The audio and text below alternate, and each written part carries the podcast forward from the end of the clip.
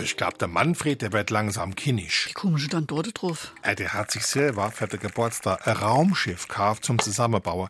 Ich glaube, mit 4000 Dela hat er gesagt. Ach du lieber Gott, was das an Geld kostet, wird Unachtzeit. Die ganze Ostre hätte der im Keller gehuckt und das Ding zusammengebosselt. Stundenlang. Also ich hätte ihn derfe nicht für sowas. Da braucht man doch eine Eselsgeduld.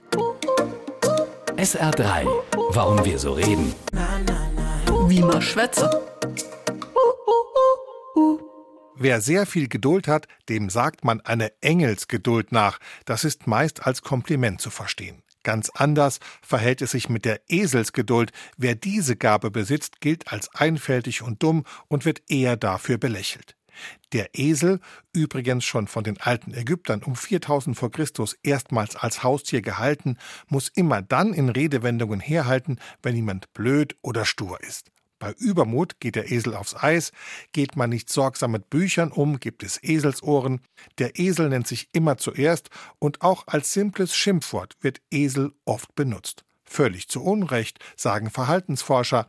Wenn Menschen Esel als dumm oder stur ansehen, läge das daran, dass sie ihr Verhalten missverstehen. Bei Gefahr und unbekannten Situationen verharrt ein Esel, analysiert die Gegebenheiten, gleicht sie mit seinen Erfahrungen ab und entscheidet dann, was zu tun ist. Eigentlich clever, so ein Esel. SR3.